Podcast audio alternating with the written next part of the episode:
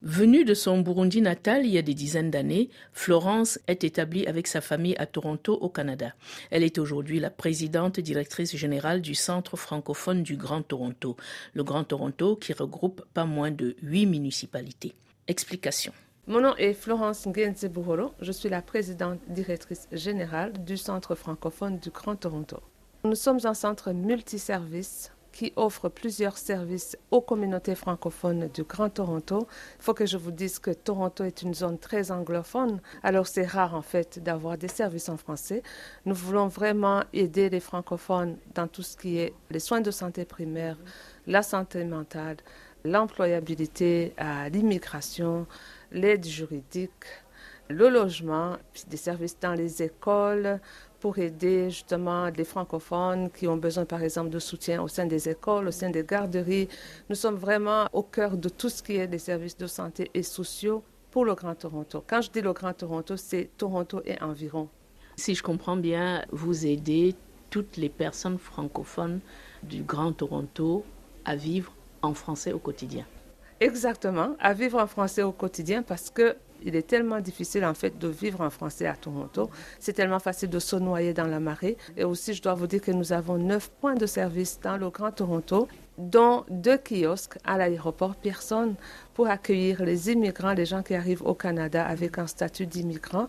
Alors nous sommes aussi dans l'international, dans ce qu'on appelle les services du pré-départ. En fait, on informe des immigrants, une catégorie d'immigrants reçus pour leur donner de l'information concrète sur l'immigration au Canada. C'est complexe qu'on fait là, mais on est vraiment au cœur de tout et nous sommes aussi souvent considérés comme la porte d'entrée des francophones en Ontario et à Toronto.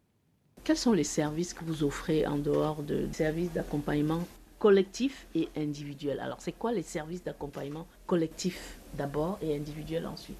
Je vais vous donner un exemple. Une personne arrive au centre francophone. Ils sont perdus. Ils ne savent pas comment se débrouiller dans le Grand Toronto. Ils parlent français, ils ne parlent aucun mot d'anglais. Ils viennent chez nous, on fait une évaluation complète de leurs besoins et on découvre que la personne a besoin de l'emploi, a besoin d'un emploi à Toronto. On découvre que la personne a besoin d'un logement. Elle a besoin aussi d'un avocat qui parle français. Elle a peut-être besoin d'un médecin ou d'un infirmier. Elle a peut-être besoin d'un conseiller ou un thérapeute en santé mentale on va pouvoir servir la personne. Donc, on offre un service très complet de santé et de services sociaux. Et vraiment, il n'y a pas de limite en fait. Toutes les questions sont répondues. Des fois, on n'a pas la réponse, mais on va chercher la réponse pour la personne. Et euh, les conseils adaptés aux projets et aux besoins de chacun. Donc. À la question du collectif, on est vraiment au cœur de l'engagement des communautés. On se considère comme une agence catalyseur de la francophonie à Toronto.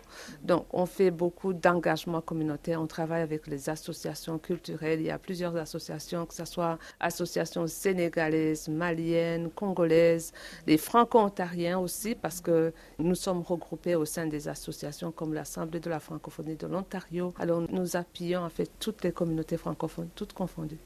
Vous êtes vous-même originaire du Burundi. Oui. Qu'est-ce qui vous a amené au Canada?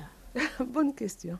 Moi, je suis arrivée au Canada il y a longtemps comme réfugiée politique parce que mon pays, le Burundi, traversait une crise politique. Mm. Alors, je suis arrivée au Canada, en Ontario. Je ne parlais aucun mot d'anglais.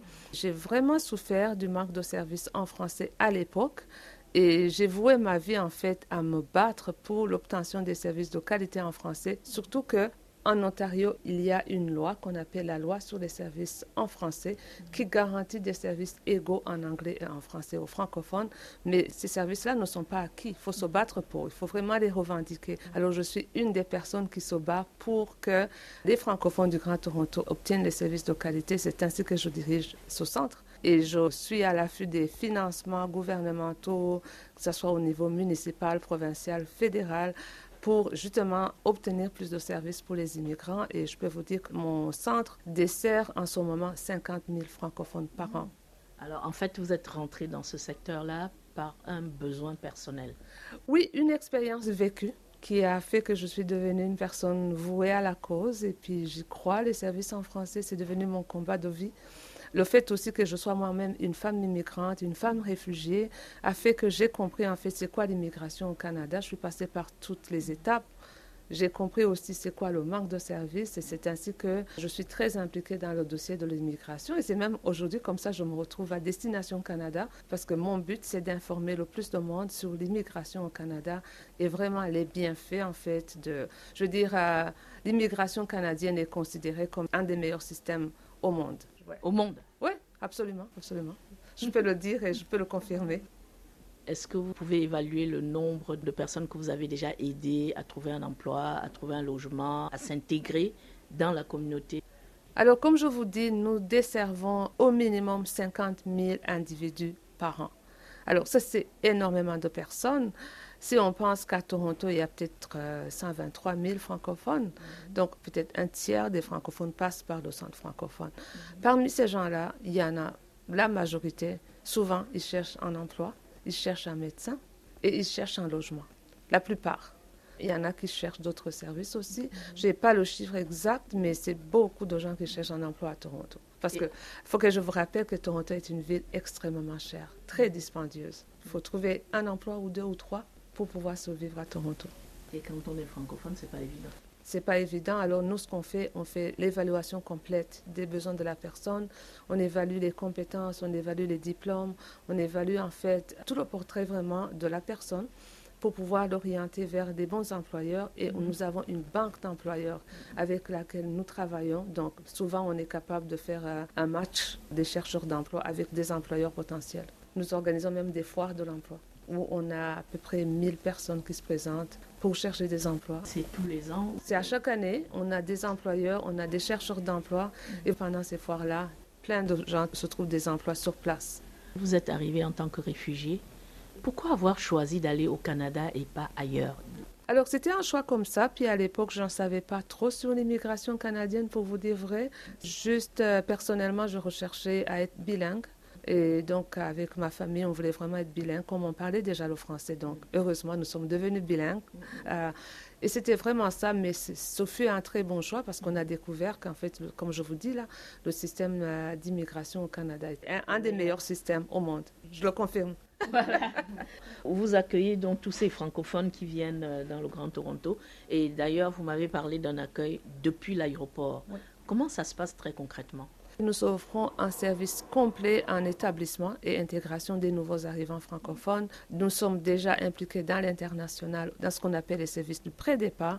Pour les gens qui choisissent de s'établir en Ontario, ils passent par notre organisation.